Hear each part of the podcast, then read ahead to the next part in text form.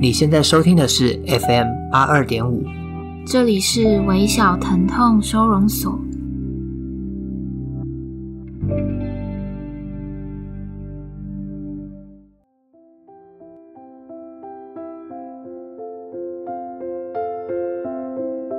大家好，我是三号。大家好，我是淼淼。今天邀请一位朋友来到节目里。我和他是在 IG 上透过写字和创作认识的。记得我们变得比较熟识，是因为香港反送中的事情。我还记得当时他写了一首诗，叫做《我的遗书在口袋里了》，被网络媒体疯狂的转载。那我也常常看见他因为课业或是工作睡不饱，即便如此，他仍然关注着这个世界的动态。并且用自己的力量让更多人知道他关心的事情，甚至引起别人一起关心。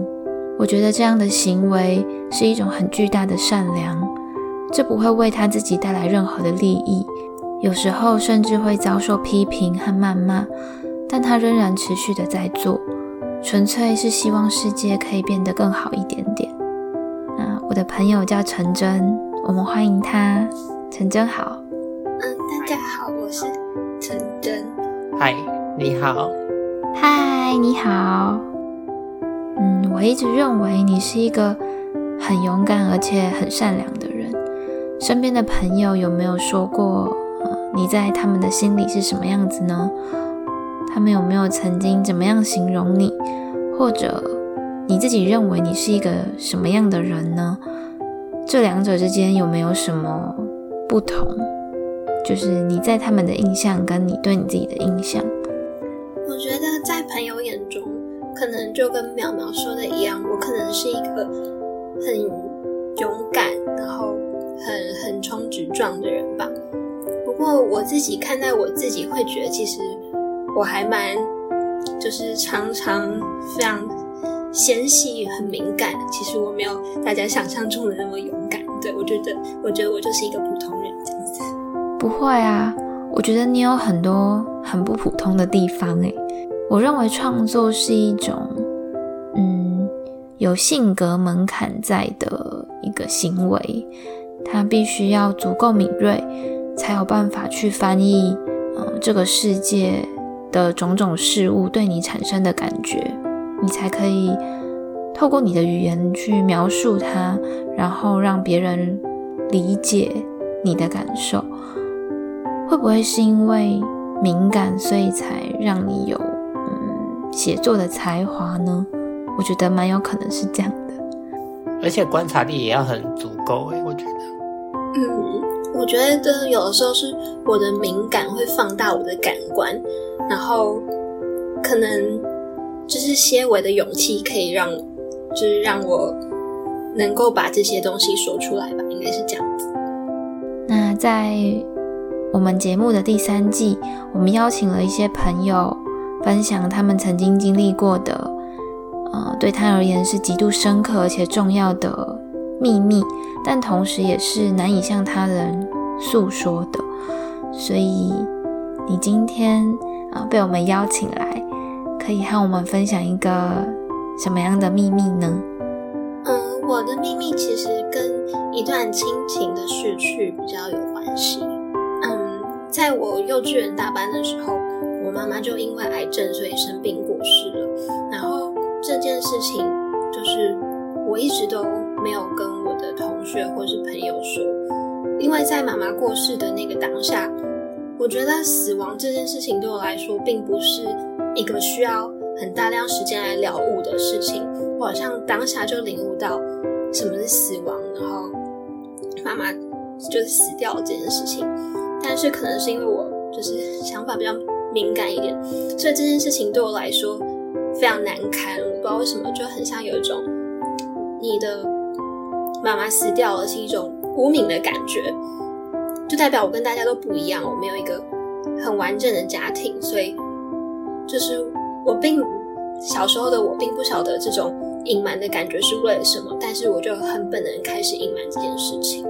那这件事情有曾经被动的被你身边的同学或是老师发现过吗？嗯，呃，我的母亲是在我幼稚园大班的时候过世的。然后在小学一年级的时候，有一天就是班上在选校庆楷模，然后校庆楷楷模的推荐函是要就是家长写，然后我爸给我的那个推荐的单子上面就写着妈妈生病时用心照顾妹妹，然后妈妈过世后毅然。然后那时候选校庆楷模是要全班投票，然后老师就把我的那个单子念给全班听，然后呢大家就。好像很震惊一样，之后我就当选了校庆楷模。可是同学就是听到这件事情，对小学一年级的学生来说，可能死亡是一件很庞大的事。然后所以同学在下课就会聊天说：“你知道吗？那个某某的妈妈死掉了，然后她好可怜哦。”然后还有一些同学会跟我说：“哎，你妈死掉了，是不是代表就没有人管你啊？好好哦。”然后这种话就很像在赏我巴掌。嗯所以在分班之后，我就是继续隐瞒，因为同学会拆开嘛。其实对我来说，就坦诚这件事情是非常赤裸。对，那你后来是怎么去面对这些嗯异样的眼光，还有他们的不理解呢？我会装的好像我父母都健在一样，因为像在写母亲节卡片的时候。就是我不晓得为什么小学生在写母亲节卡片，好像是老师在预设全班都有爸爸跟妈妈一样，所以所以这种预设会让我就是更更确切知道自己在这个社会里面不是很正常，所以我会去揣摩，就是一个有妈妈的人应该要是什么感觉。然后因为我小的时候就蛮会写文章，所以呢，我会把自己装好像有妈妈一样。这对我来说并不困难，对。嗯，哎、这让我想到，就是在以前，就真的是国小的年纪，然后班上有些人就会知道他可能是单亲家庭，那我觉得很像身旁的朋友就会真的会因为不懂事嘛，所以会对这样类型的同学会有一种特殊的眼光，他可能不是不好，但也不可能也不是好的。但就是会对他这个人会觉得哦，他是单亲家庭的，就会有一个标签吧，就会有一个定定下去这样。对，就是标签的感觉。嗯，就是很像死亡在呃年纪就还很小的呃小朋友当中，他很像是一个很难去说明的一个东西。我记得在我小时候，就是我妈就是告别式的时候，然后。我妹就问我说：“因为我妹那时候在小班，然后我妹就问我跟爸爸说，妈妈去哪里了？妈妈怎么不见了？然后呢，我那时候可能是自己觉得很聪明，或是觉得这件事怎么需要思考的，我就跟我妹说，妈妈就是死掉啦。然后我妹就问我说，什么是死掉了？然后呢，我爸就说，妈妈上天堂了，就是去天上。然后。然后我妹就问说：“那妈妈会下来吗？”然后我就跟我妹说：“妈妈再也不会下来了。”我觉得好难想象，也觉得很心疼。你年纪还那么小，其实和妹妹也没有差几岁，但是你却再清楚不过，你不会再见到妈妈的事实了。对，因为我知道我很难过，可是我知道妈妈不会活回来。就是我不晓得为什么我不需要时间去理解这件事情，但是我就是知道她过世了。对，嗯。妈妈的离开对你当时的生活有造成什么样的改变吗？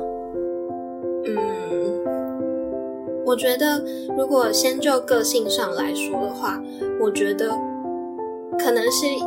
呃，在这种过于庞大的事情，好像碾压过我的生活一样，所以我好像跟死亡有了非常直接的连接。就是在妈妈过世之后，大概小学二年级的时候，我就第一次冒出自杀的念头。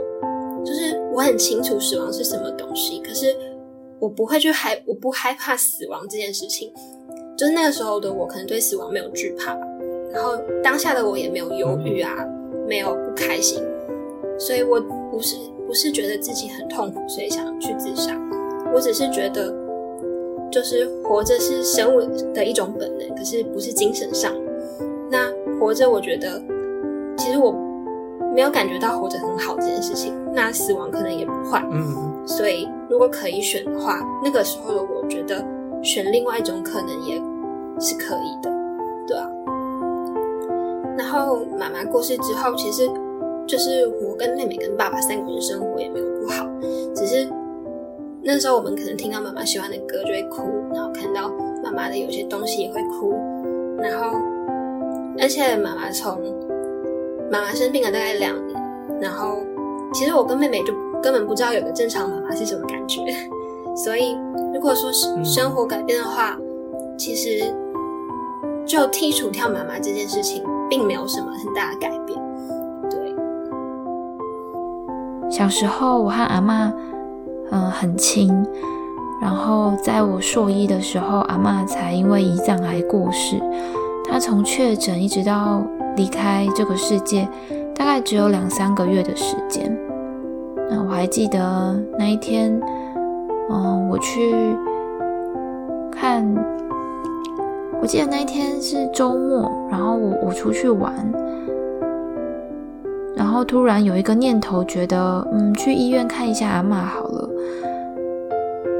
结果我就看到，嗯，他躺在病床上，没有办法，嗯，呼吸，就是呼吸的很急促。但这个症状在那个时候是很频繁发生的，所以我也没有太大的反应，就只是请护士来，来看看阿嬷怎么了。结果他一看到就说：“嗯、呃，这个要就是看起来是不太行了，要要就马上转转到一个像是照护室的地方，就是在那个护理师的柜台前方，可以很直接的观察到病人现在的状况的一个地方。”对然后当时医生一进来就说，呃，可能明天就要转安宁病房了。结果还没有到隔天，大概在晚上八九点的时候吧，阿嬷就离开了。那当时因为有提早的发现她快要不行了，所以。在他临走前，所有的家人都围在旁边，每个人都哭得很伤心，但是我没有哭，我好像还没有意识到，阿嬷是真的过世了的事实。我还记得他生前最牵挂的其中一件事，就是我还没有结婚。当时我每次去医院就会被催婚，然后说要赶快生一个。宝宝，我都会很担心他来托梦，所以想问问你，这十几年来，你有曾经试图透过什么方式联系妈妈吗？或者被动的收到她的讯息，像是做梦啊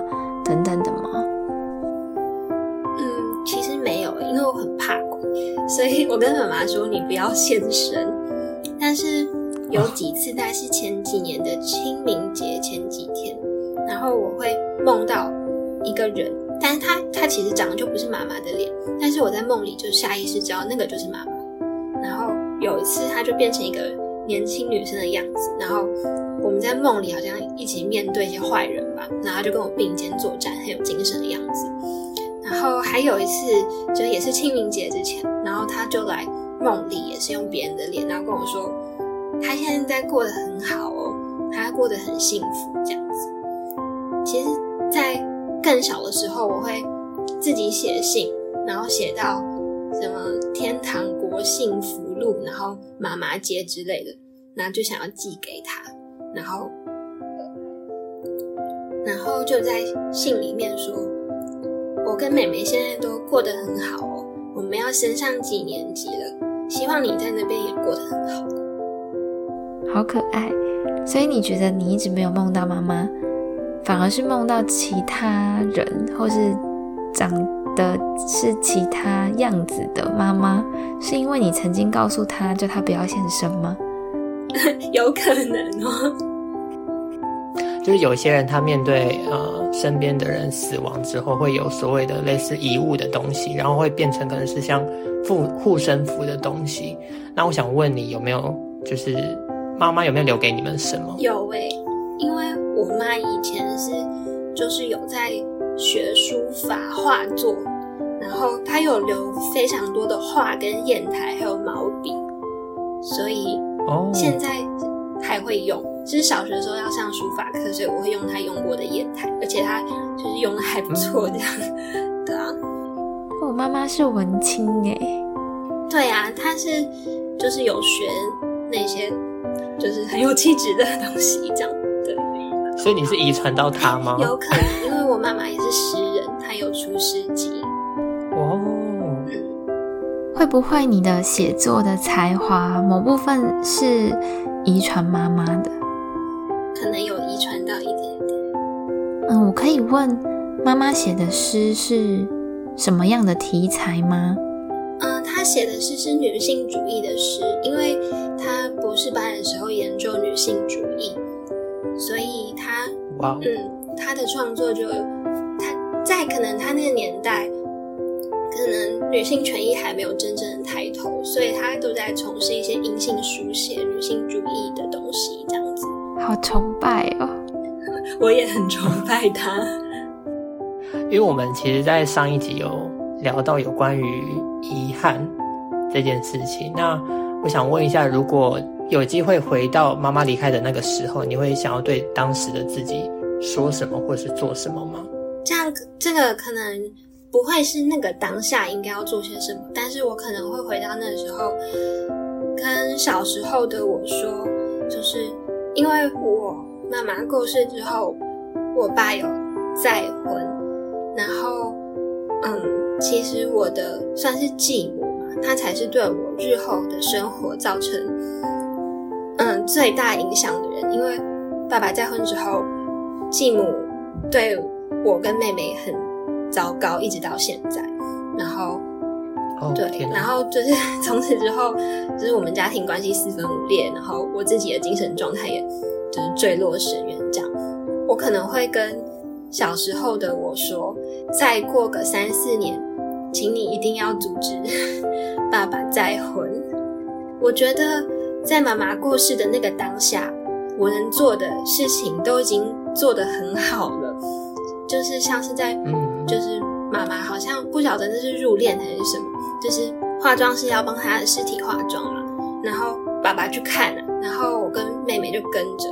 可能爸爸觉得那个妈妈就是会吓到我们吧，就叫我跟我妹妹蹲下。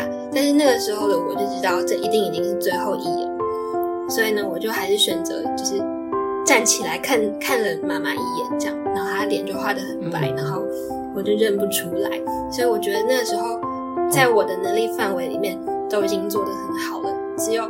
爸爸再婚这件事情是回到从前，我一定一定一定要阻止的事情。嗯，知道你平常就会呃写诗，有时候写社会议题，有时候写感情。想知道你有曾经写过给妈妈的诗吗？或是因为想念妈妈而有的创作？嗯，会耶。我其实写过一些算是思念妈妈的诗，但是我不会。很清楚的直射，因为可能到现在我还是不想要让，就是大家很一眼可以看穿，嗯，我没有妈妈这件事情吧，所以我会把它写的很模糊，好像，好像那个逝去的人不是妈妈，有可能是阿公阿妈，然后那个失去亲属的人也不见得是我这样子，对，嗯嗯。嗯嗯，我很可以理解这种感觉。只是想要把想念写下来，但是故事的细节不需要被理解，单纯只是为了自己或是为了那个对象而写。那我想要呃，最后问你，就是说，你有没有什么话可以，就是对正在经历类似经验的人，就可以跟他们分享的？嗯，我想要对，就是呃，可能有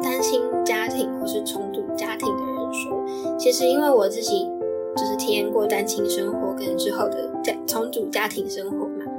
然后我想说的是，少一个亲属真的是没有什么关系，就是我的害怕也是建立在我害怕别人怎么诠释我，那我害怕的是相对于完整家庭所出现的那种异样眼光，所以我觉得没有必要以某种家庭典型为唯一的正常。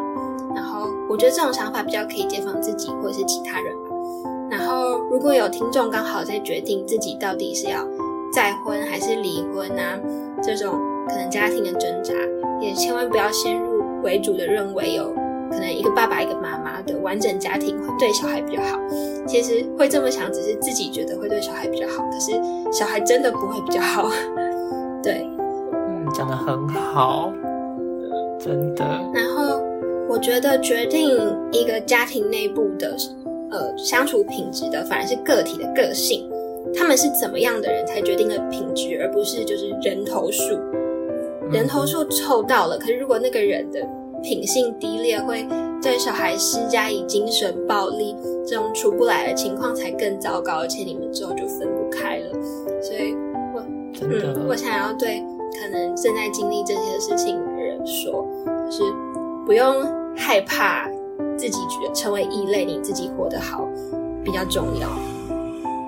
这也让我想到，因为我妈其实也有讲过类似的话，就是因为想要让我跟我姐姐有一个她觉得是完整的家庭，所以她那时候也没有想要就是以离婚为前提。但是我觉得她如果在年轻的时候做一些决定，也许她现在真的会过得比较快乐。我想补充一个故事。我爸那个时候说他会再婚，是因为我好像小学二年级吧，还是三年级的时候，有一次的母亲节活动要写卡片呢、然后呢，我就觉得怎么又要写母亲节卡片了？然后我就只能送给阿妈。然后呢，我就在家里抱怨说啊，我就没有妈妈啊。然后卡片要送给谁呀、啊？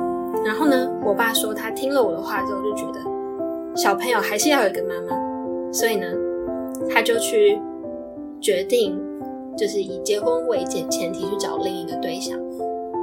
然后他说：“我会再婚，还不是说为了你们。”但是他在跟现在的继母交往的时候，其实就是我们已经小孩可能直觉比较敏锐吧，就已经感觉出来这个人的品性跟个性是不太对的。然后我就已经阻止过他说：“我觉得这个阿姨对我们。”不好，她会私底下就是 对我们在你看不见的时候对我们不好。可是我爸那时候反而回过头来说，不管你们怎么想，我就是要跟这个阿姨结婚。他之后又说我都是为了你们，所以其实他还是为了他自己啊，不没有必要拿小孩出来当当键盘。真的，没错哎。嗯，所以我、哦、那个时候会还是会觉得有点后悔是，是如果我那天回家。不要抱怨的话，我会不会活成一个比较比较健康的人呢？我想，就像你说的，那其实都是为了他自己。就算你当时没有抱怨，我相信他依然会做结婚的决定。所以，真的不用责怪自己什么。嗯，没错。很感谢你今天和我们聊这么多。嗯，从一开始你害怕自己生在不够完整的家庭，到后来你重新定义所谓的完整家庭。虽然我没有参与你的过去，但是我觉得很认同你说的。我也见过很多痛苦的故事，都是委屈自己，然后力求完整，但事实上那样的完整可能才是破碎的开始。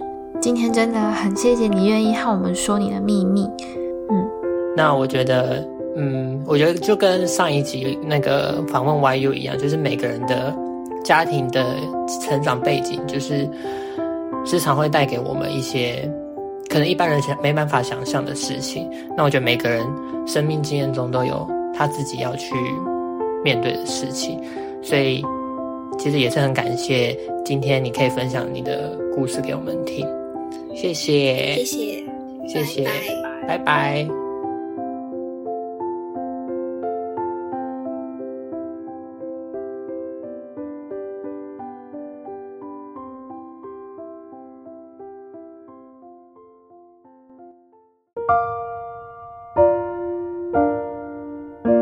此刻，读一本书。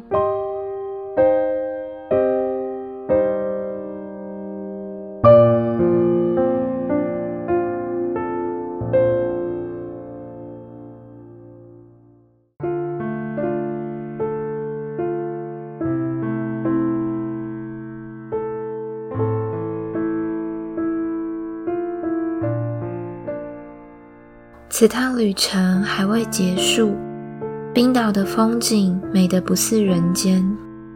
嘿，你不曾去过的山川旷野，我替你去了。我知道你不喜欢远行，但是每一次站在风景之中，我依然忍不住会想：如果你也在，那就好了。我是多么多么想也让你看一眼。其实我从来就不害怕与你分离，我只害怕你在生命旅途的最后只剩下痛苦与恐惧。我甚至偶尔还会偷偷希望你明天就在睡梦中悄悄离开，踏着轻轻缓缓的脚步。如果你真的要走，道别的话语就将它留在黎明的微光里。请放心，我们都会听见。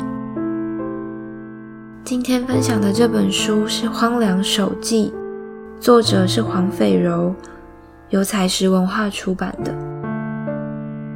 斐柔是彰化一间叫做爱智文具房的文具店店长，同时也是书店轻轻的岛的岛主。我很喜欢，嗯、另外一段在书里面的话。他说：“所谓的命运是自己带自己去的地方，出发与否只有自己能决定。只要上路了，这世界便再也没有一个真正遥远的地方。我可能也说不清楚，或者我也还没有能力去去面对死亡。我也讲不出过去我是怎么面对。”亲人离世这种伤痛的感觉的，但在这段时间，我奶奶过世到现在已经四五年了，偶尔也会在某一些特别美好或是特别怀念的时刻，觉得要是她在就好了。但我想，他们留下的这些记忆，正是因为。他们曾经那么深刻的存在过，以至于那些记忆是不受时间和空间拘束的，存活在每一个记得那个人的心里的。